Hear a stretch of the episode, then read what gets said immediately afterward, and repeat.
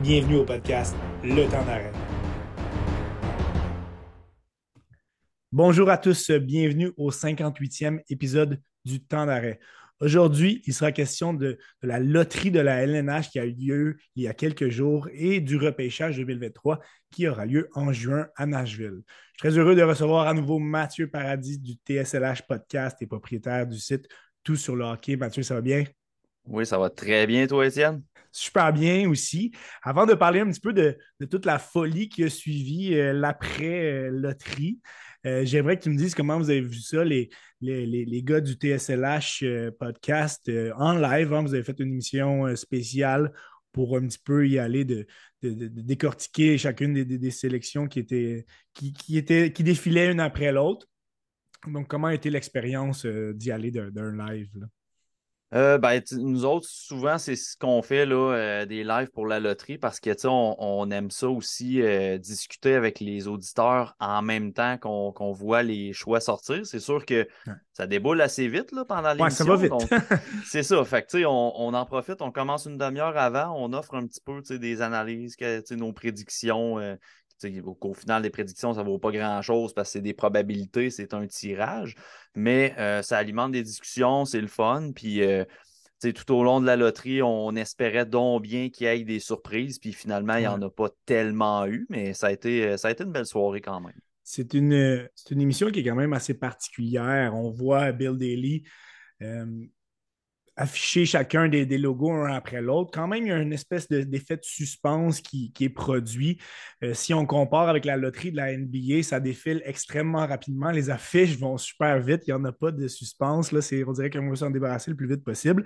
Et comme tu dis, il n'y a pas vraiment eu de surprise euh, jusqu'à temps que le Canadien euh, a vu son affiche, a vu son logo être affiché en, position numéro 5. Il y avait de quoi espérer aussi. Hein. On sait que plus on s'avançait dans le la loterie, moins qu'il y avait d'équipes euh, qui, euh, qui n'étaient pas au rang où ils devaient se trouver, ben, ça donnait certaines chances aux, Canadiens. Finalement, le CH est resté avec la position qu'il devait avoir, le cinquième rang. C'était quand même, euh, une position qui était, moins favorable en fonction des probabilités. Hein. il avait plus de chances de reculer.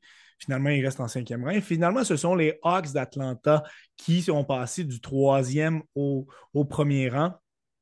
Comment as-tu réagi quand tu as vu que c'était les, Hawks? Évidemment, c'était dans la, troisième équipe qui avait le plus de probabilités, mais on se dit, mon Dieu, cette équipe-là euh, est donc chanceuse. Ils ont eu euh, des joueurs extraordinaires pendant euh, tellement d'années. Ils ont remporté trois Coupes Stanley et là, leur cycle est fini, mais il y en a un autre beau qui va pouvoir commencer. On dirait que c'était un... c'était une finalité qui, était envisageable, qui était prévisible. Euh, moi, sans être dans les complots, je, disais que si les Hawks se ramassent avec Bédard, c'est un drôle d'adon, si on veut, mais euh, mes, croyances ont été un peu cassées par euh, des gens sur Twitter qui m'ont témoigné que la Ligue nationale montrait une vidéo par la suite du boulier et du processus, puis tout ça. Donc, à un moment donné, je veux dire, il faut se rendre à l'évidence. Si on ne croit pas à ça, on ne croira en rien dans exact. la vie. Fait que, on va dire que c'est ça. C'est le hasard. Été chanceux. Exact. Le hasard a fait bien les choses. Il y a deux joueurs de franchise qui quittent en Thèse et en Kane. Mm. Puis soudainement, tu as un joueur de franchise qui vient rentrer euh, la saison tout de suite après. Donc, c'est sûr que c'est un, c'est un gros, gros, gros coup de pouce dans la reconstruction qui s'entamait à Chicago là, de, voir Bédard débarquer. Et là, on est une dizaine de jours plus tard euh, que, la, fameuse journée de la loterie. Et les jours qui ont suivi ont été absolument euh, complètement fous. On aurait donc espéré que le Canadien puisse évidemment avoir le premier choix pour avoir Bédard, mais pour enlever un petit peu toute cette spéculation puis toute cette folie qui est pré-repêchage, ça avait, été la même chose l'année passée. Et là, on se fait confirmer le cinquième rang. Et là, la vague de, spéculation est déferlée sur, le Québec en entier. Et le nom qui était sur toutes les lèvres, c'est celui de Matvey Mishkov on en reparlera un petit peu plus longuement euh, par rapport à si c'est un candidat qui est potentiel. Comment tu trouves ça, toute cette folie-là qui en suit? Il y a énormément de, gens qui vont y aller de spéculation. On, dirait que ça, fait partie de l'effet spécial qui est le, hockey au, Québec et à Montréal, mais en même temps, on s'entend que ça a été euh, nettement exagéré comme réaction. Ouais, ben, tu sais, c'est un réflexe normal quand, les gens sont passionnés de, de hockey. Sont... Puis on voit qu'il y a une passion aussi pour les espoirs depuis que, que le Canadien est, est, plus haut au repêchage par ses, en raison de ses mauvaises performances. Là. Donc, il y a un intérêt, les gens s'informent plus, les gens suivent ça. Puis là, il y a comme un, espèce de défi de, d'essayer de deviner qui sera la, le choix, le cinquième choix pour les Canadiens. Puis tu sais, moi, ce qui me fait beaucoup rire, c'est, c'est les, certitudes qu'on on, rentre beaucoup dans les certitudes. Puis c'est tout sauf certain qui, qui va être sélectionné au cinquième rang. Puis l'année passée, je dois avouer que l'année passée, on a été assez vocal pour Shane Wright, euh, parce que nous, on croyait beaucoup, puis on croit encore en ce joueur-là, mais il y a eu des spéculations qui allaient d'un côté, puis de l'autre, il y avait le clan Coulé, il y avait le camp, le camp Wright, il y avait soudainement le camp Slavkovski par après, puis là, ben, tout le monde se faisait une guerre par rapport à ça, puis nous, étant donné qu'on a regardé beaucoup ces joueurs-là, forcément, on a rentré un peu dans cette guerre-là. Ben cette année, on, essaie d'apprendre un peu plus du côté du TSLH Espoir pour connaître notre rôle. Puis notre rôle, là, c'est de présenter les espoirs. Exact. C'est de montrer quel type de joueur euh, est discuté dans les spéculations. Donc, on a beau spéculer que ce soit Ryan Baker, Smith, on aura l'occasion de parler des, des, cibles. Des choix potentiels, oui. Mais que ce soit un ou l'autre, nous, le rôle qu'on se donne cette année, c'est juste de présenter les joueurs. Puis oui, on va donner notre opinion. Oui, on va s'affirmer sur qui on voit le plus arriver à Montréal. Mais rendu là, ben, on présente les profils, puis les joueurs se feront, euh, les, partisans, je veux dire, se feront une propre opinion sur les joueurs. Et je, pense que évidemment, pas pour prêcher pour notre paroisse, mais le groupe de, Tout sur le hockey a fait un beau boulot depuis la loterie de présenter des faits et évidemment, avec la sélection de, Mishkov, il y a énormément d'interrogations. Et, ça va mener à, vraiment le, noyau, la, chair de notre, discussion d'aujourd'hui qui sera autour des, cibles potentielles pour le choix numéro 5 et pour le, choix qui appartient aux Panthers. Ça viendra à la deuxième partie de l'émission tu as publié deux articles extrêmement intéressants au cours de, des deux dernières semaines sur justement les cibles potentielles et euh, des différents scénarios qui, pourraient se produire lors de la, journée du repêchage pour les choix du Canadien. Donc, pour ceux qui, euh, qui n'ont pas eu la chance de, le lire, je vous le suggère euh, sur, le site de Tout sur le hockey. Et si on décortique un petit peu les éléments qu'on connaît déjà, on sait que euh, très fort euh, probablement. Les, euh, les, Blackhawks vont prendre Connor Bedard à moins d'une surprise substantielle. C'est pratiquement un lock. Ensuite, le, plus probable, ce serait de classer Adam Fantilli en deuxième position, sans y aller d'un mock, mais si ça va nous amener à, Mishkov. dans les derniers jours, Columbus ont mentionné qu'ils voulaient repêcher un centre. Donc, on peut spéculer que ce sera probablement Will Smith ou Léo Carlson. Et encore une fois, ça nous amène à Mishkov au rang numéro 4. Est-ce que San José va être tenté de, le prendre?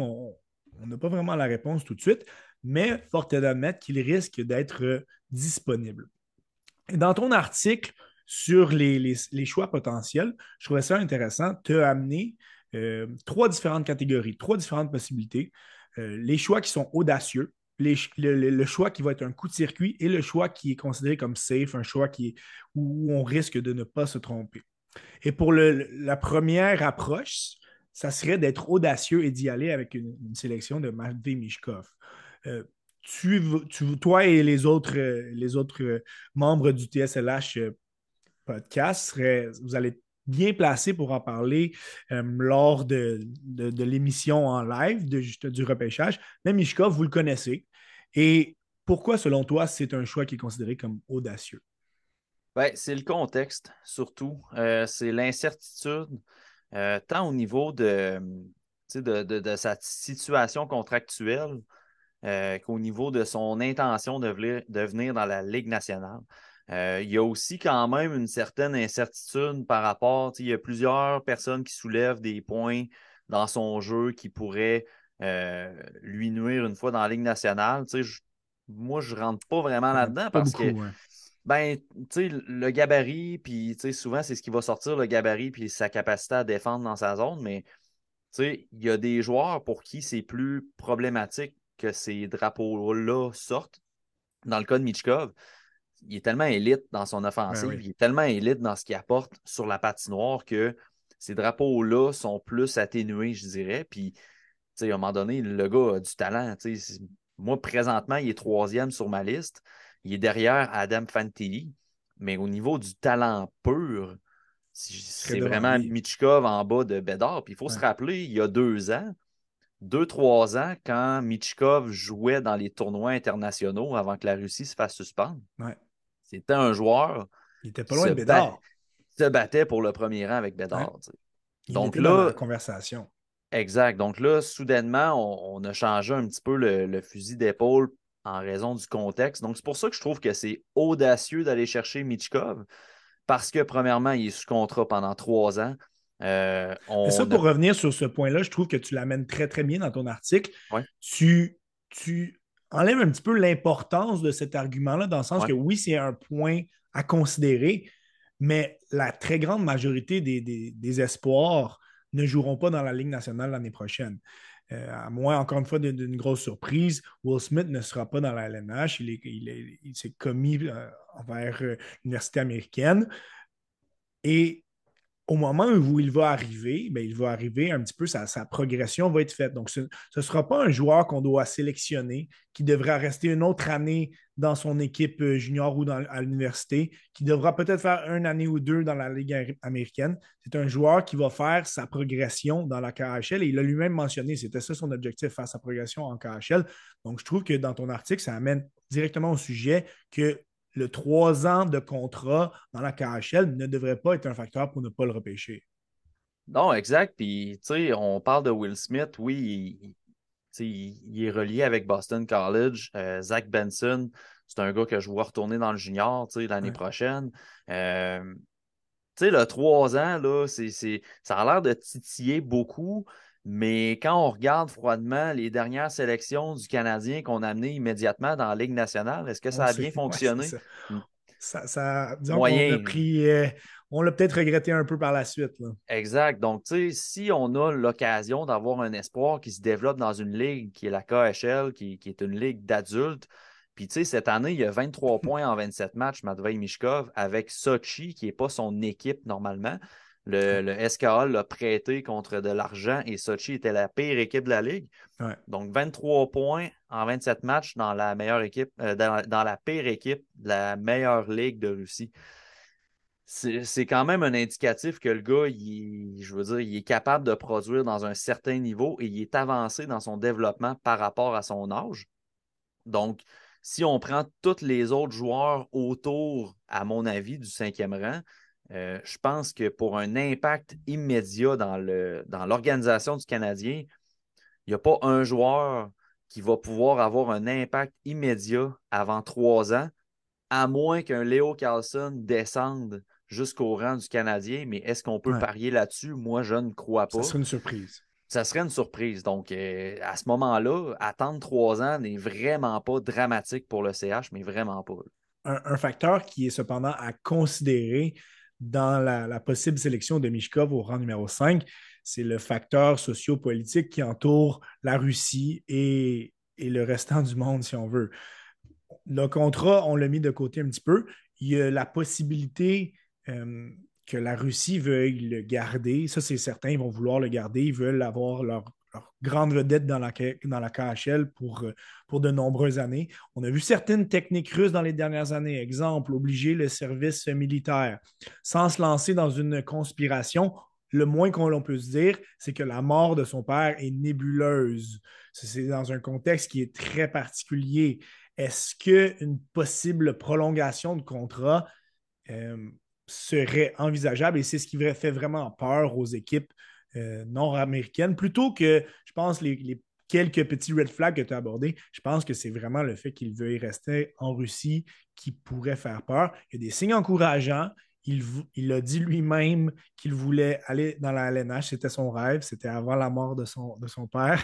Mais il, sera présent au repêchage aussi. Donc, si vraiment il n'en avait rien à faire de la LNH, il ne serait pas là. Mais c'est quand même des, facteurs à considérer. Oui, ben tu sais, euh, des gens en partant qui donnent une entrevue avec la Ligue nationale en, version probablement vidéo, il n'a pas, rencontré le journaliste, mais déjà qu'ils puissent donner une entrevue, ben, tu sais, je veux dire, on a des fois. Ça montre sa volonté, Ben oui, puis on écoute parfois les discours d'un bord et d'un autre, puis on a l'impression que Michkov est cloîtré dans, une, dans un appartement, puis il n'a pas le droit de bouger de là, puis la Russie l'empêche de tout faire, mais il a donné une entrevue avec la NHL. Il va être là au repêchage. Il a mentionné qu'il voulait jouer dans la Ligue nationale également. Euh, il y a des signes encourageants, puis on se souviendra des gars comme Ovechkin, Malkin, Panarin, Kaprizov, c'était des vedettes dans KHL, puis ces gars-là jouent dans la Ligue nationale présentement. Donc, à un moment donné, je, peux comprendre qu'on a peur que la situation de Michkov soit la même qu'Ivan Fedotov, le gardien de but des Flyers, qui a été, en, que dans le fond, on l'a empêché de quitter la Russie pour rejoindre les Flyers parce qu'il n'avait pas fait son service militaire. Je peux comprendre la crainte, puis ça vient dans l'audace aussi d'aller chercher un Matvei Mishkov. Mais moi, si je suis recruteur, puis là, ben, tu sais, je veux dire, j'imagine qu'ils font leur job, ils savent quoi faire, c'est pas moi qui vais leur apprendre. Je suis pas, même pas un recruteur moi-même. Mais moi, les deux questions que je pose à Matvey Mishkov en entrevue, c'est est-ce que ton service militaire est fait et quelles, est tes intentions par, quelles sont tes intentions par rapport à la Ligue nationale? À ce moment-là, la Russie, leur seul leverage, leur seul levier qu'ils ont pour retenir Michkov, c'est d'offrir un contrat faramineux pour le garder rendu là, ce sera la décision à Michkov, mais je pense que le Canadien a des bons arguments pour. Définitivement. Pour venir chercher Michkov, puis pour, pour, rivaliser avec une offre comme ça de la KHL. et, lorsque ce sera le temps, il y a quand même euh, certaines techniques qu'on pourrait utiliser pour convaincre Michkov de venir à Montréal si on le sélectionne. Il y a eu des Russes qui ont eu du succès par le passé. On a qu'à penser à, à, un Kovalev, un Markov. Et sans, mentionner que peut-être que le Canadien va, porter son choix sur lui. Ce qui est clair, selon moi, c'est que le Canadien va être bien informé et va être au courant de justement toutes les, toutes les petites variantes, toutes les petites variables qui sont importantes, ils vont les connaître. On sait que le, directeur du, recrutement, Nick Bobrov, a un certain lien avec le SCA de Saint-Pétersbourg. Son père est un consultant. Donc, sans avoir une information privilégiée, il va avoir toutes les, meilleures informations pour prendre la meilleure décision possible. Donc, on, sait que euh, ça va être fait en connaissance de cause. Donc, ça, c'est quand même un, point qui, est important. Comme tu as dit, la, Russie, oui, même si les recruteurs n'ont pas pu aller sur place pour voir les matchs, ce n'est pas une zone X sur la map où il n'y a, rien qui se passe. Donc, il y a quand même des communications qui sont là et qui sont, qui sont possibles.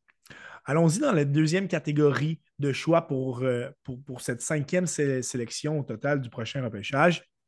La catégorie coup de circuit. Ce choix qui ferait en sorte euh, qui pourrait vraiment nous mener à, un autre niveau. Ton choix s'est porté sur, euh, sur Zach Benson, qu'on peut voir en ce moment en finale avec le Ice de Winnipeg. Le Ice tire de l'arrière un 3 contre la, super puissance, les Thunderbirds de Seattle. Mais surtout, on a vu un Benson qui fait définitivement une plus belle figure lors des, dernières semaines. malheureusement, il, a baissé au classement, puis tu l'expliques bien dans ton article. Il a baissé dans plusieurs classements. Euh, on peut le voir euh, dans, celui de, Craig Button. Il a un petit peu euh, dégringolé et parfois en dehors du top 10, mais je pense qu'il y a un contexte qui est important à amener et tu le présentes dans ton article aussi de pourquoi peut-être il y a eu une petite période à vide. Là.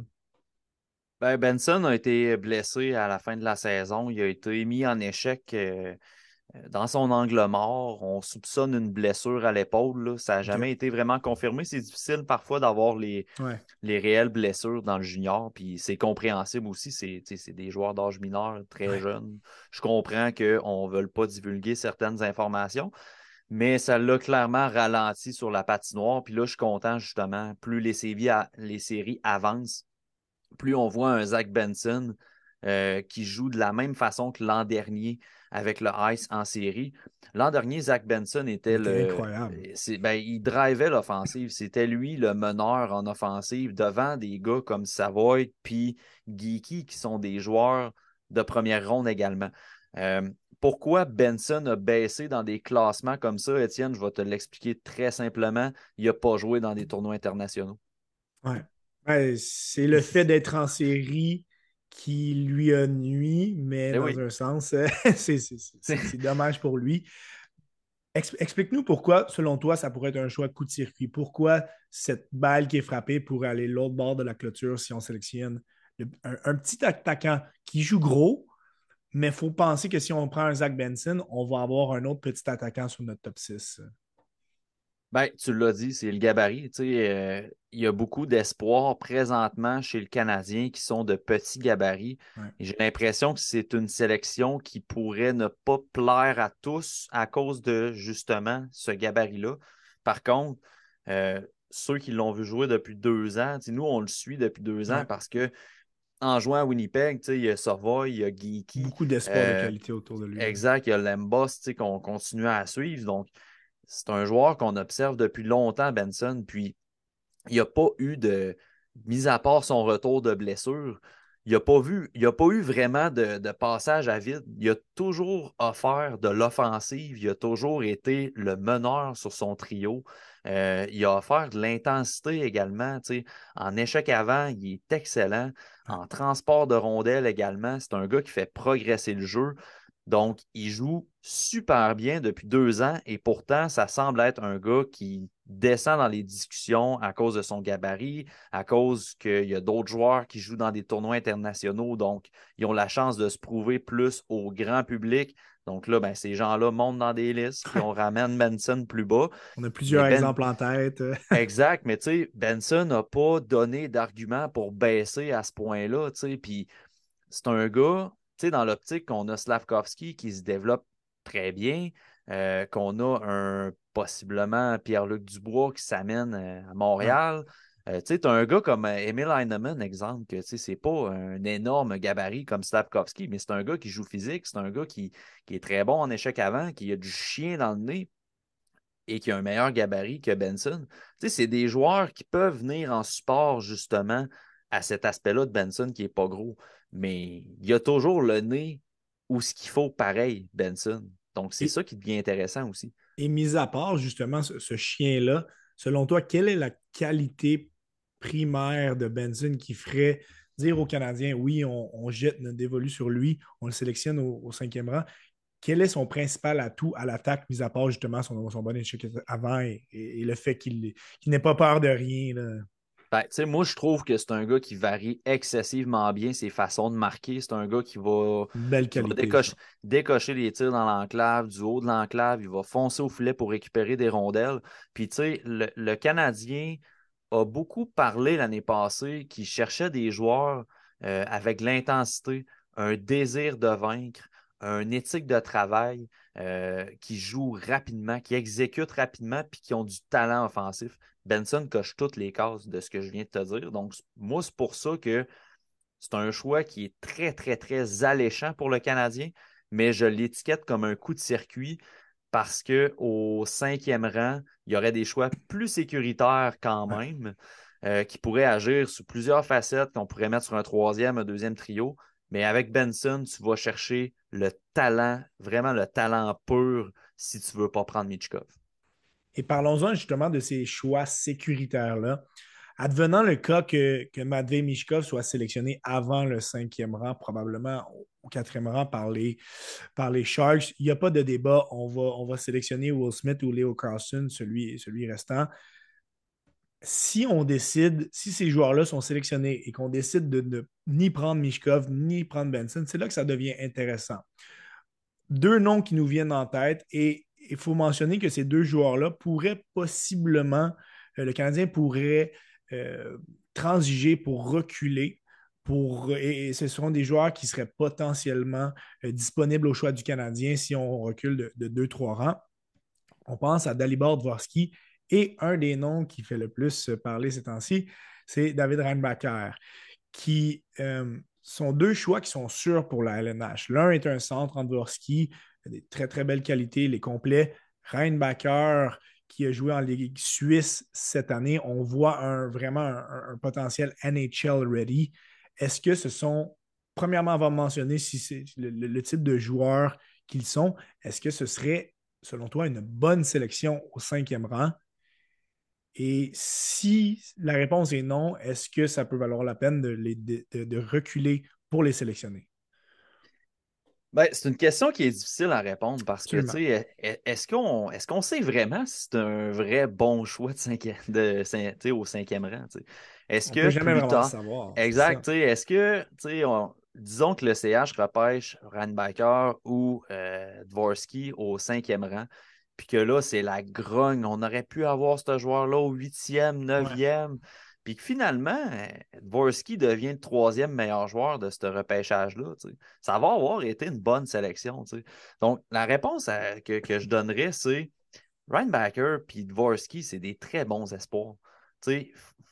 des fois, je vois si le Canadien ne prend pas Michkov, c'est inconcevable. c'est comme, comme noir ou blanc, là, mais Dvorsky, c'est un excellent espoir.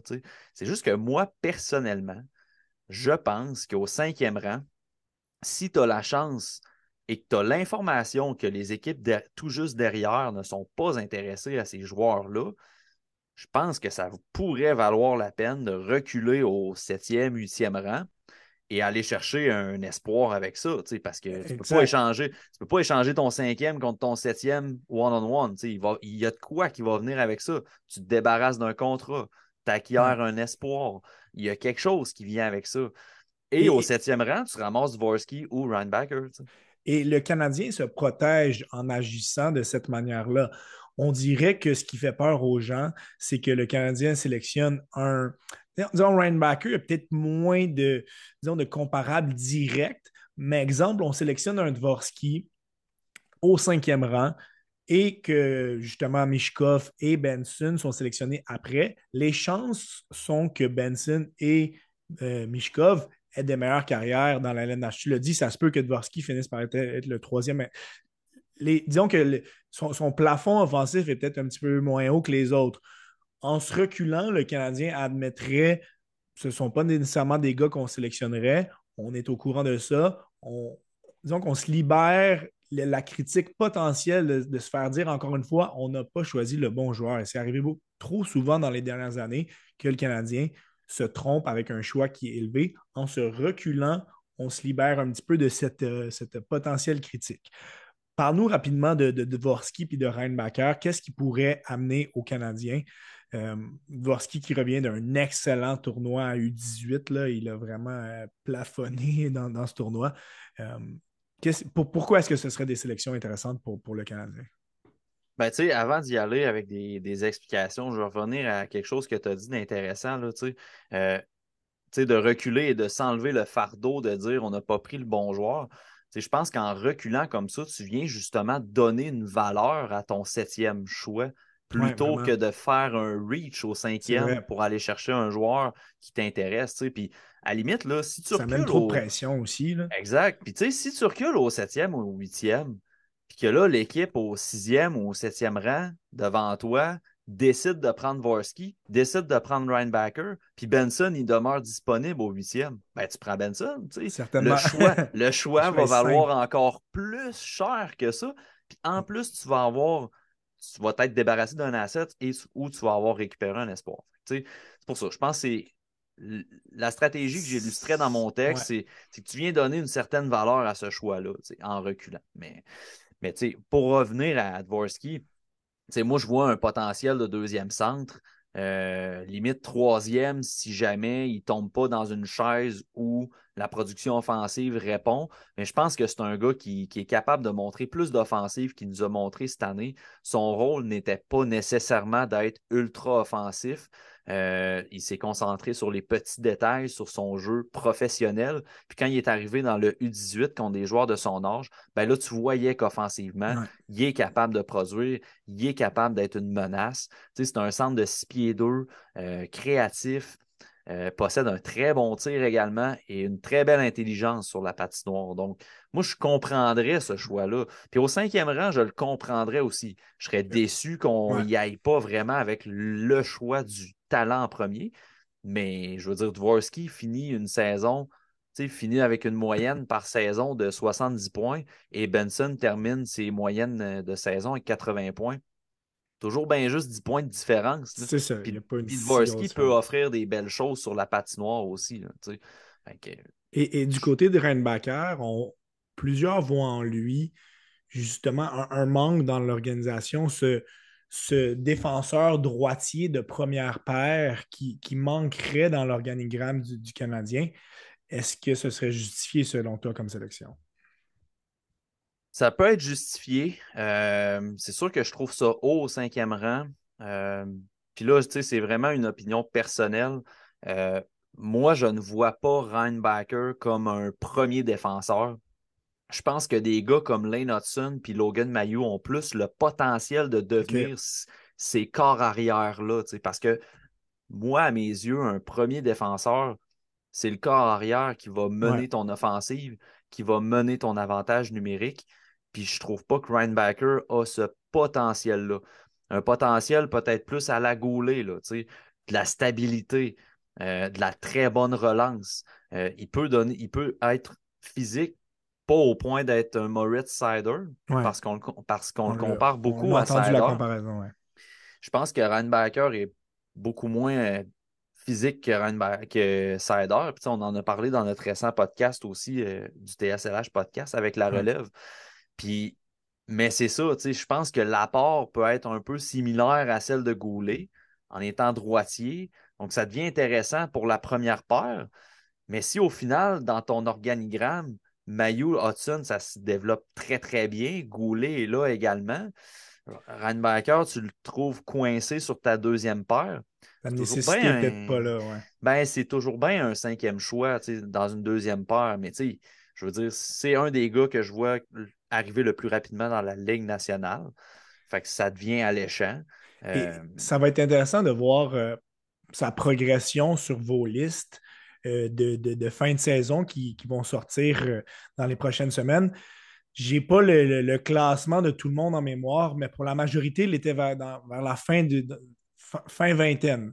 Reinbacker pour, pour la majorité des intervenants du, du TSLH Espoir j'imagine qu'il va y avoir une certaine progression parce qu'on a vu quand même des belles choses de, lui dans les derniers mois. Mais c'est intéressant ce que tu amènes comme, point que son, plafond n'est peut-être pas aussi haut qu'on pense. Son plancher est élevé, son plafond n'est peut-être pas aussi haut qu'on pense. Et si les circonstances avaient été différentes, ben là, peut-être que ça aurait été, euh, disons, une excellente sélection, mais en position numéro 5, si le CH ne se recule pas. Oui, c'est un choix qui est safe, mais c'est pas nécessairement le choix qui va faire tant avancer ton organisation. Tu amènes aussi des, joueurs euh, en devenant la, possibilité que le Canadien se recule, des Ryan Leonard, des Oliver Moore, les deux du programme euh, national américain qui ont eu une superbe saison. Euh, en quelques mots, est-ce que, évidemment, il faudrait reculer quelque part peut-être entre, entre 8, 8 et 12, mais ça pourrait être des joueurs qui aident le Canadien à, à moyen long terme? Oui, ben Oliver Moore, moi, c'est un joueur que j'aime beaucoup.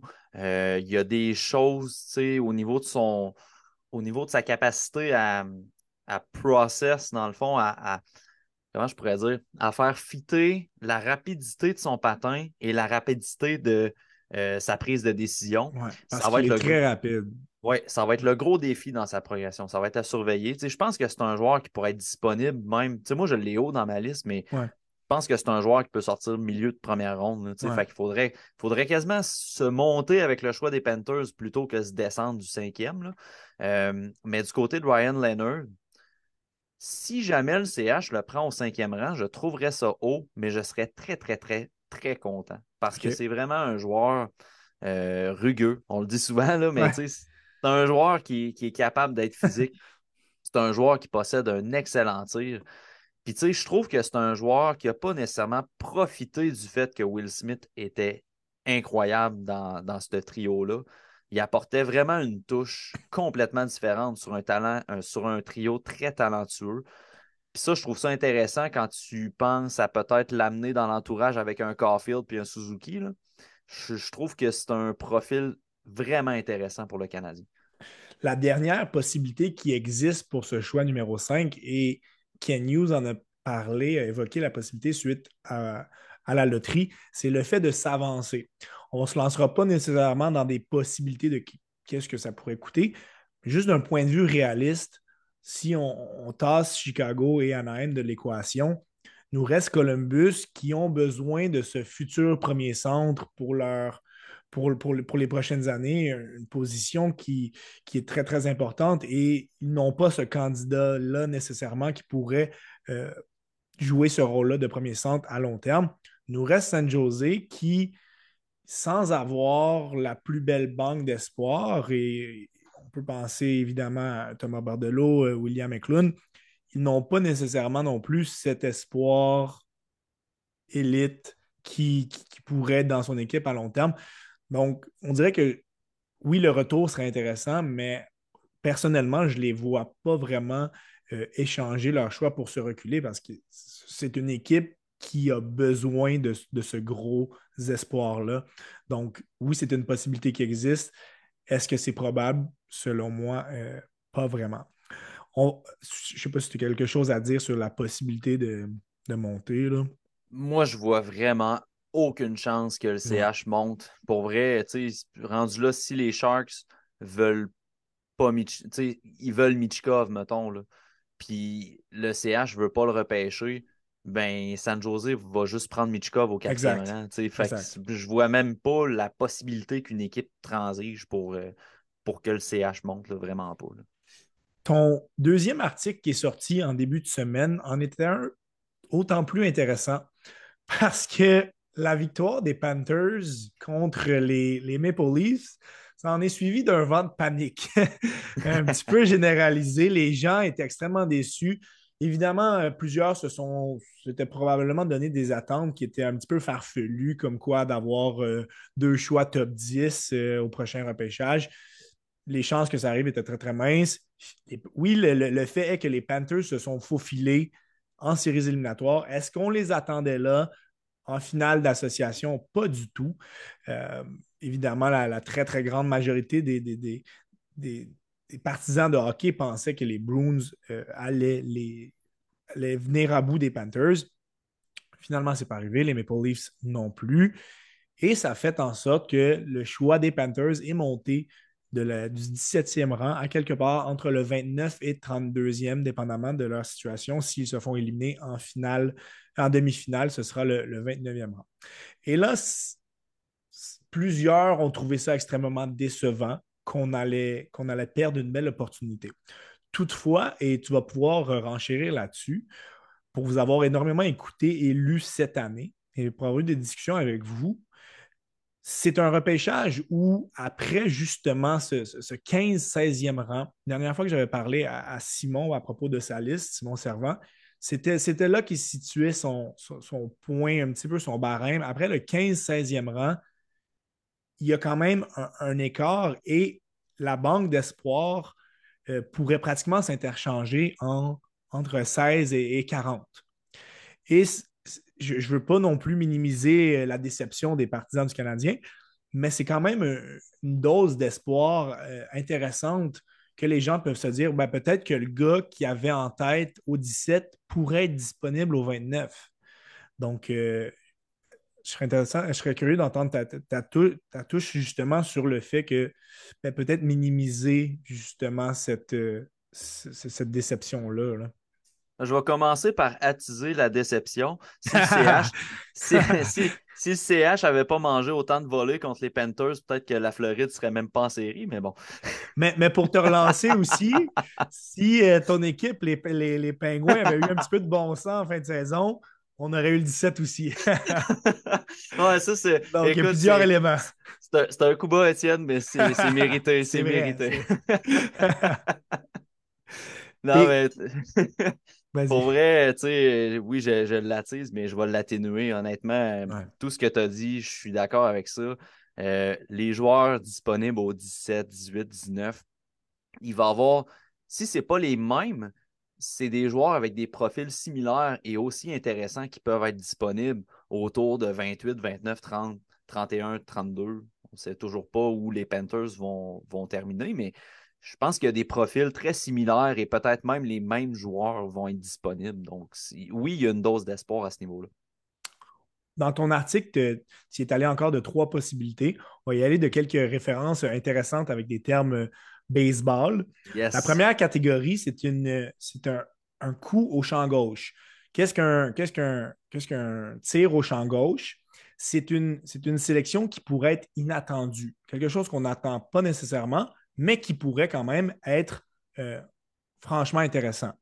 Et la première idée que tu, explores dans, dans ce texte, serait l'idée de repêcher un gardien.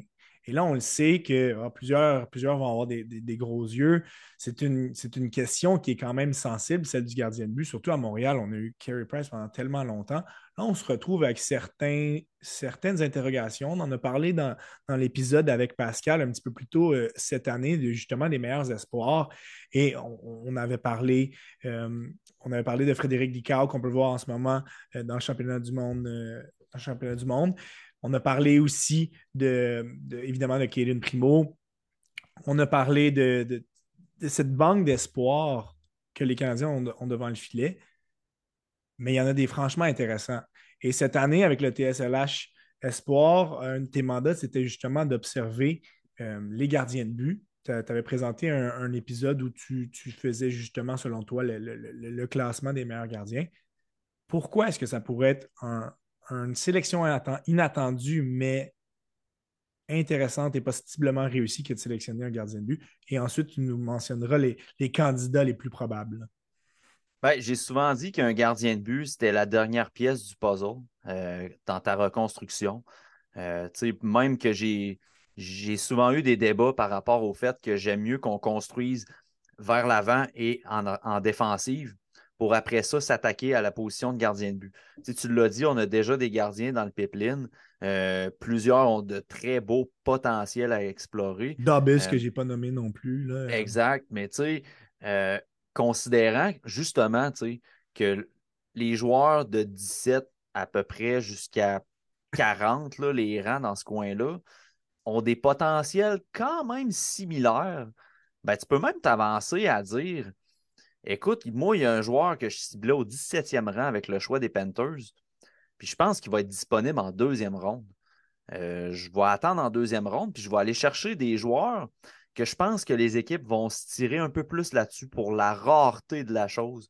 Et cette rareté-là se porte vers la position de gardien de but parce que c'est une belle année pour les gardiens de but euh, dans le repêchage 2023.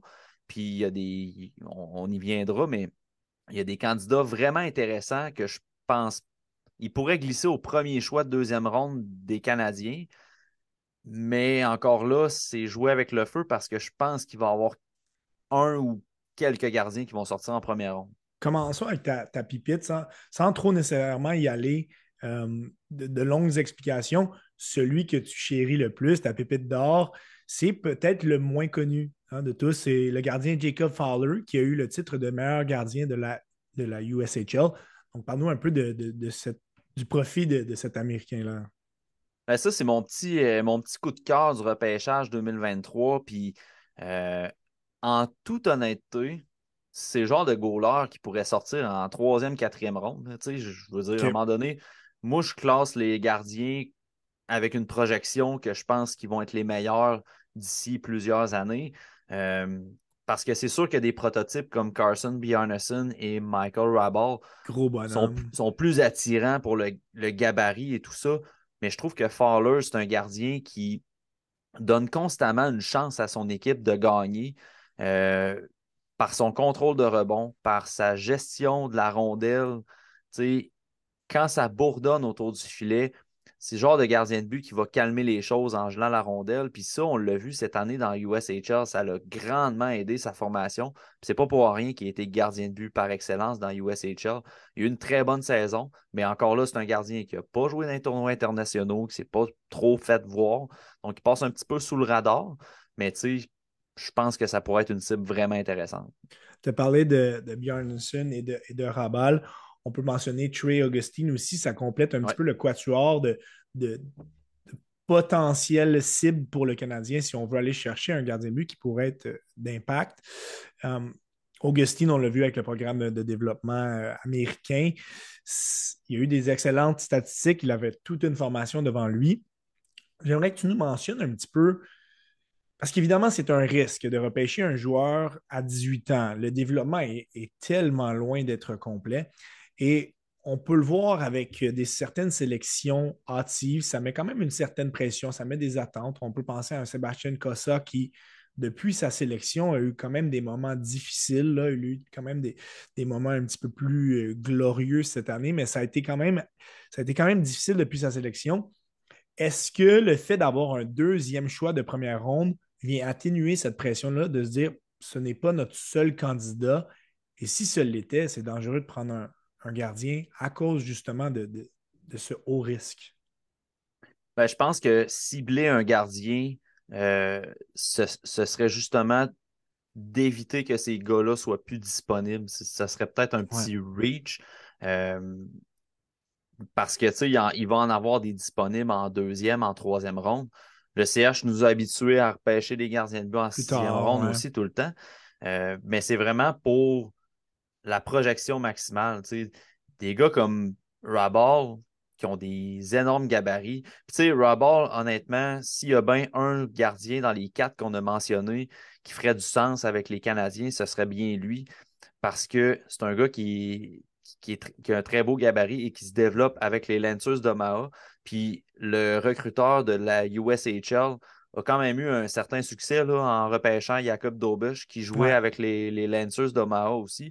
Donc, tu sais, souvent, ça marche par confiance. Le head scout va faire confiance à son, scout régional. Puis, s'il pousse un gardien que, hey, lui, tu ne peux pas passer à côté, ben, peut-être qu'on serait, on serait tenté d'y aller avec justement une sélection champ gauche qui est peut-être inattendue, mais qu'on veut être sûr à 100% qu'on mette la main sur un joueur comme ça, un gardien comme ça, parce qu'on le sait qu'au début de la deuxième ronde, il va avoir un joueur qui va correspondre à ce qu'on recherche, qu'on aurait pu prendre avec le choix de première ronde, mais qui va être disponible en deuxième ronde. Le fait d'avoir ces deux choix collés là, comme l'année passée, est, réellement un avantage.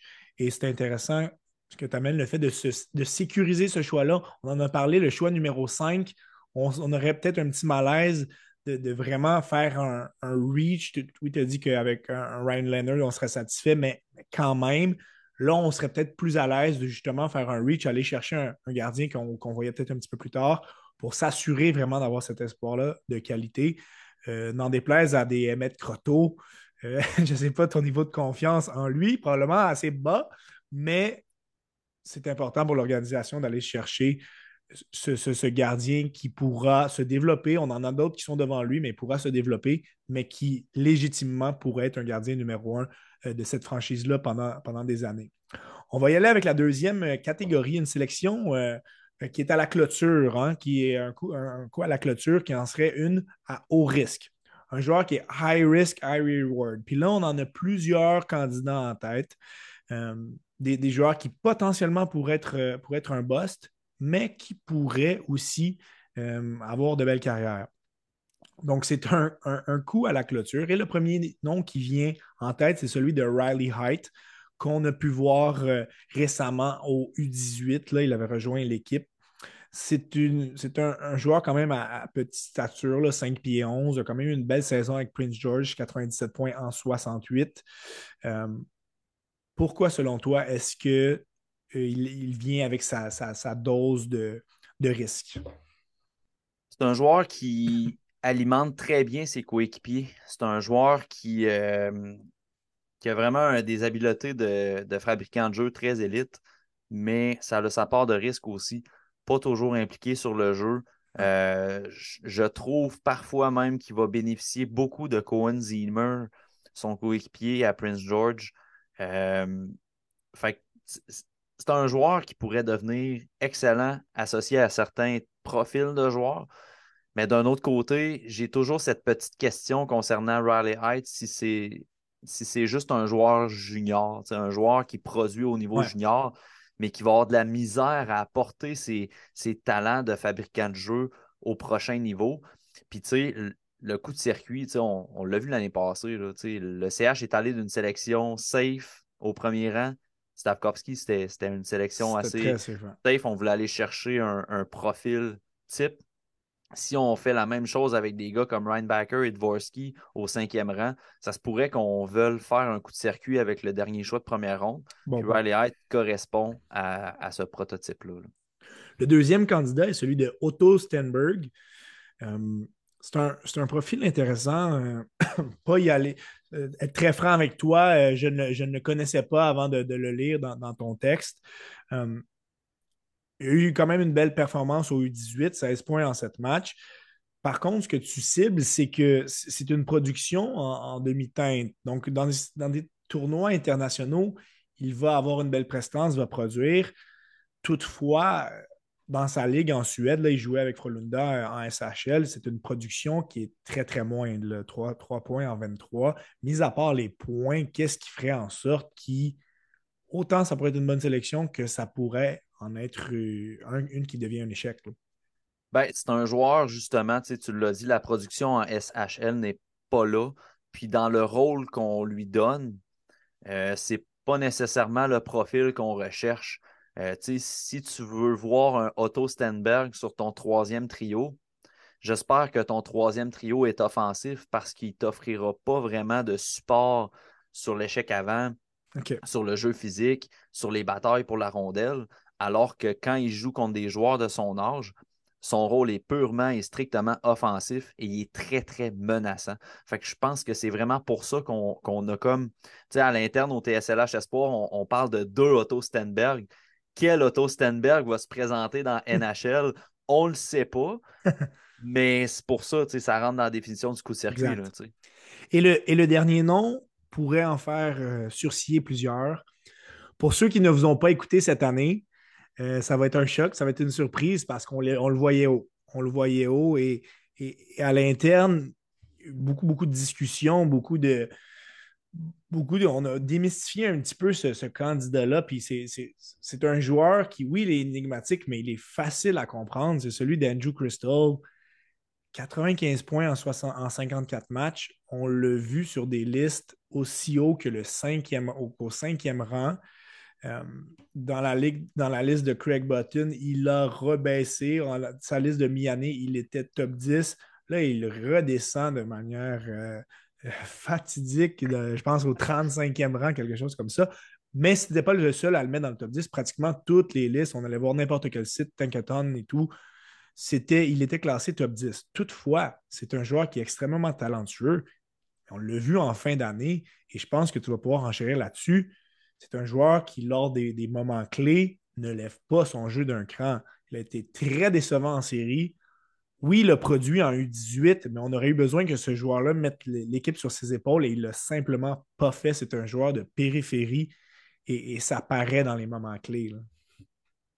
Sais, Andrew Crystal, moi personnellement, puis on, on, glisse un mot sur la liste de Craig Button, puis moi j'ai pour mon dire que chaque liste euh, est légitime par rapport à l'observateur. Euh, je suis qui pour juger la liste des autres? Moi, par rapport au travail qui est fait aussi. exact.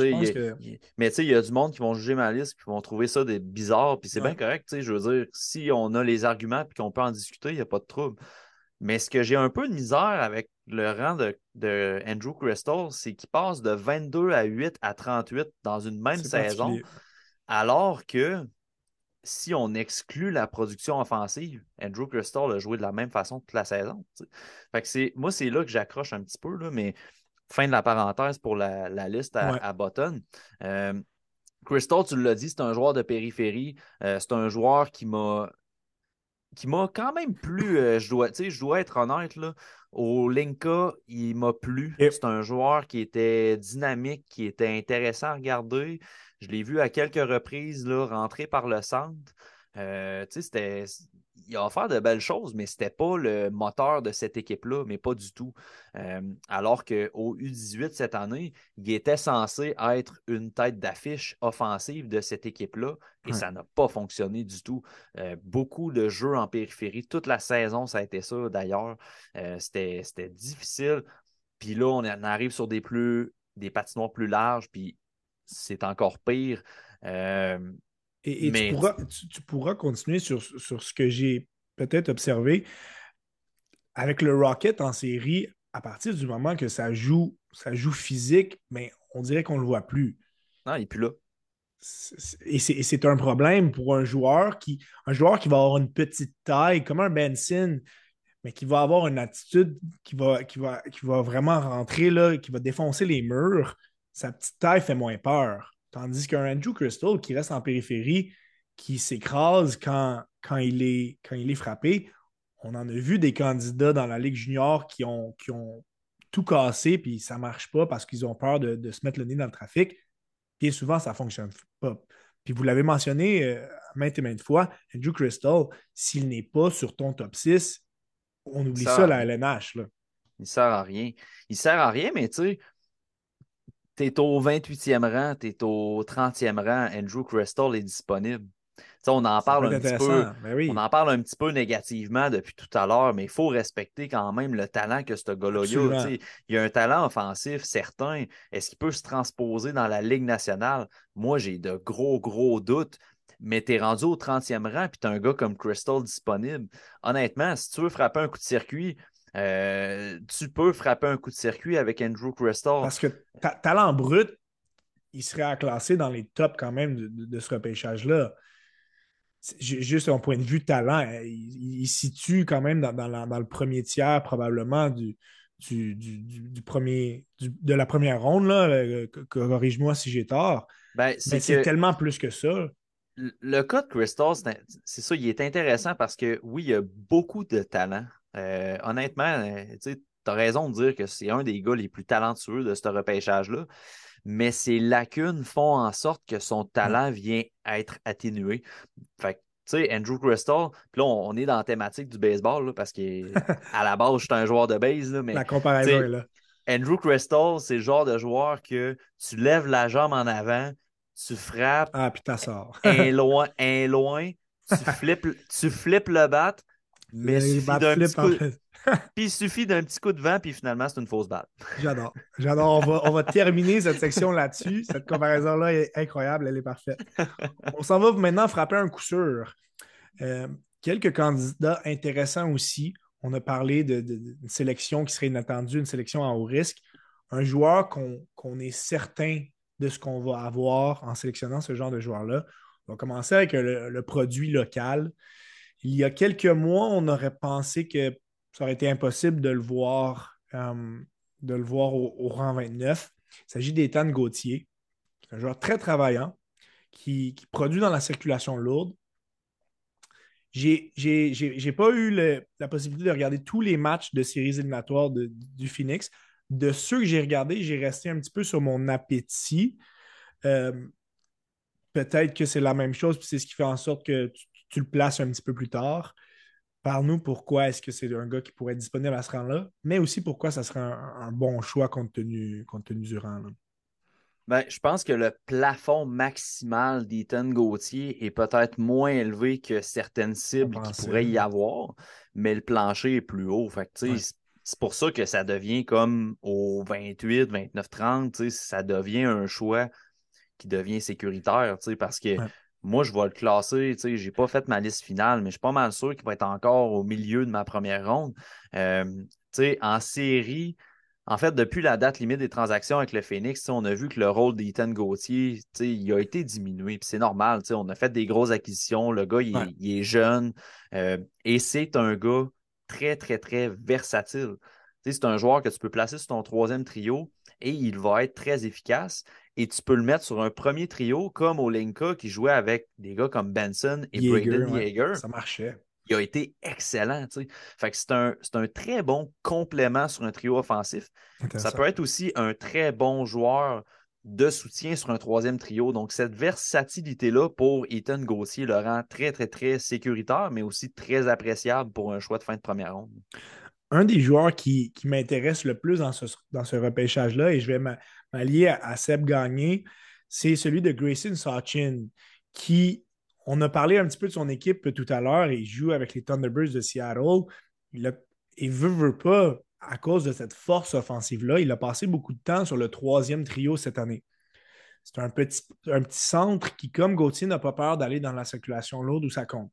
Belle production quand même, 58 points en 58, dans une, équipe qui était justement boostée offensivement. Est-ce que Sachin, tu penses que dans une autre équipe, sa production aurait fait en sorte, ben, peut-être qu'il a le talent pour sortir mi-première ronde et le fait qu'il soit un petit peu plus dans une situation de sleeper ferait en sorte que on frappe vraiment un, coup sûr parce que c'est un moins gros profil, mais le talent est là. Oui, ben tu sais, on, parlait d'Ethan Gauthier au niveau de sa versatilité. Sachin, c'est un peu ça. tu sais. Je pense que Gauthier est capable d'être un peu plus physique par contre, mais Sachin, je pense qu'il peut être un petit peu plus offensif. Fait que tu sais, rendu là, tu sais, si Sachin est disponible à la fin de la première ronde, je pense que ça pourrait être un excellent choix. Puis tu as raison de dire que je pense que son offensive aurait pu être supérieure encore s'il avait eu un rôle plus déterminé. Mais d'un autre côté, il a été capable de produire sur des trios moins offensifs et il a été capable de complémenter les meilleurs, les meilleurs joueurs de son club. Donc, c'est ça. C'est encore une fois la versatilité, la projection sur plusieurs chaises qui rend ces joueurs-là alléchants en fin de première ronde tu mentionnes euh, deux autres cibles potentielles. Qu'un Zimmer, qui est le coéquipier de, de Rally Hart, Height avec euh, Prince George. Euh, Gavin Brindley aussi, petite stature, qui a quand même eu une très belle saison à l'Université de Michigan. Donc, deux autres cibles potentielles qui seraient une belle sélection au rang 29. On va terminer l'épisode en, faisant un petit recap de ce qui nous attend pour les prochaines semaines. On sait que pour avoir écouté votre épisode cette semaine avec, euh, avec Marty du podcast La Relève. Lui, va sortir sa liste bientôt. De votre côté, euh, il reste encore certaines choses à voir. Hein. Le championnat du monde n'est pas terminé.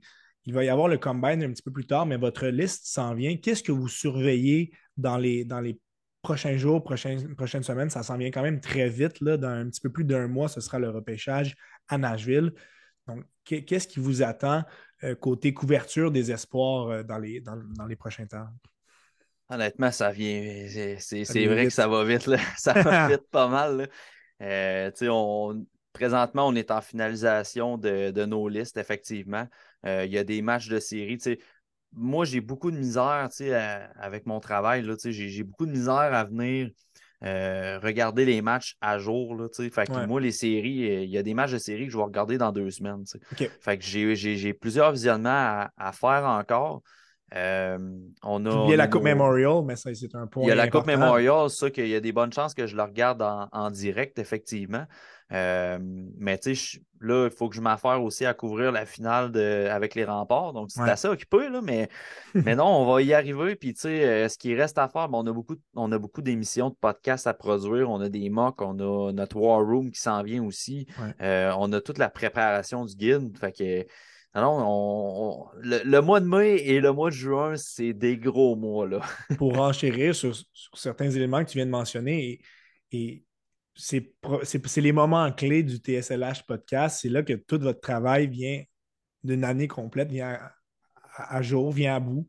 C'est le War Room. Donc, c'est cette discussion que vous allez avoir pour vraiment, euh, comme, on le fait dans un repêchage, d'où le nom du, War Room, vous débattez de pourquoi tel espoir euh, va, sortir à tel rang. Le guide que tu as mentionné, ça, c'est un, travail colossal L'année passée, euh, de mon côté, j'étais en voyage lors du repêchage, donc je n'ai pas pu le suivre en live, mais ça va être un outil extraordinaire que vous mettez à la disposition des gens. Ce sont vos observations euh, pour une quantité d'espoir qui est, qui, est pratiquement affolante. Et c'est une variété aussi d'opinions pour chacun des espoirs. Donc, à chaque fois qu'un des espoirs, qu'un joueur peut être sélectionné, on peut directement aller dans le guide qui était disponible gratuitement euh, euh, aux, gens. Donc, c'était vraiment une référence qui était très, très intéressante. Donc, c'est justement c'est ce, travail-là que le TSLH Espoir va offrir aux gens, ces outils-là, afin d'être prêt au repêchage, qui est, qui est un, moment, un moment clé, un moment névralgique de notre année. Donc, ça doit quand même être excitant de venir, de voir un petit peu la, lumière au bout de ce long tunnel. Ah oui, c'est la Hell Season qu'on appelle la saison de l'enfer. on a beaucoup, beaucoup de rédactions. Là, pour vrai, il y a des journées que je dois écrire à peu près 5000 mots juste en profil, puis en, en, quotes, en, citations pour les espoirs. Mais, mais c'est ça, c'est gratifiant à la fin. On est fiers de ce qu'on fait, puis on le fait avec passion. Puis on est content quand les gens nous donnent des, bons reviews. Puis on a aussi des critiques constructives qu'on va amener certaines modifications dans le guide cette année. Euh, parce que euh, je pense qu'on est en constante évolution, puis on, si on offre toujours le même, le même, la même qualité, mais à un moment donné, le monde va cette année. Là. Fait on s'améliore à chaque fois. Puis dans les améliorations, ben, cette année, il va y avoir plus d'espoir dans le guide encore. puis, euh, puis on va, on va amener quelques, quelques petites touches là, qui, vont être, qui vont être intéressantes également vraiment intéressant et j'invite les gens à suivre euh, justement euh, vos listes qui vont sortir euh, dans, les, dans les prochaines semaines. avant le repêchage, je vais essayer d'aller vous voler pendant quelques minutes pour avoir justement certains, certaines opinions sur vos listes. On a hâte que ça sorte. Puis c'est toujours une, belle référence. Puis, puis vraiment, l'exercice est intéressant en bout de ligne parce que c'est c'est selon vos, opinions à vous, vous le dites, hein, vous ne vous mettez pas nécessairement dans la peau de, des, experts qui font les, sélections pour les équipes de la Ligue nationale. Notre votre travail est, plus facile parce qu'on n'a pas cette pression-là, mais, mais le travail est, tout aussi intéressant. Donc, euh, merci pour, pour tout ce, beau boulot-là. Et d'un point de vue personnel, je te remercie pour cette belle heure passée. On a fait quand même, il y avait beaucoup de, beaucoup de matériel à couvrir mais la préloterie, c'est, pas rien. Puis on a, un petit peu euh, fait la lumière sur certains éléments. Donc, euh, merci beaucoup d'avoir pris euh, du temps avec nous, Mathieu, aujourd'hui. Ah, il n'y a pas de trouble. C'est toujours un plaisir, Étienne, tu le sais. Puis moi, je suis toujours partant pour parler d'espoir. Il n'y a, jamais de trouble avec ça. C'est clair. Merci beaucoup, Mathieu. Merci à tous les éditeurs d'avoir été présents. On se revoit bientôt pour un prochain épisode du Temps d'arrêt. Au revoir.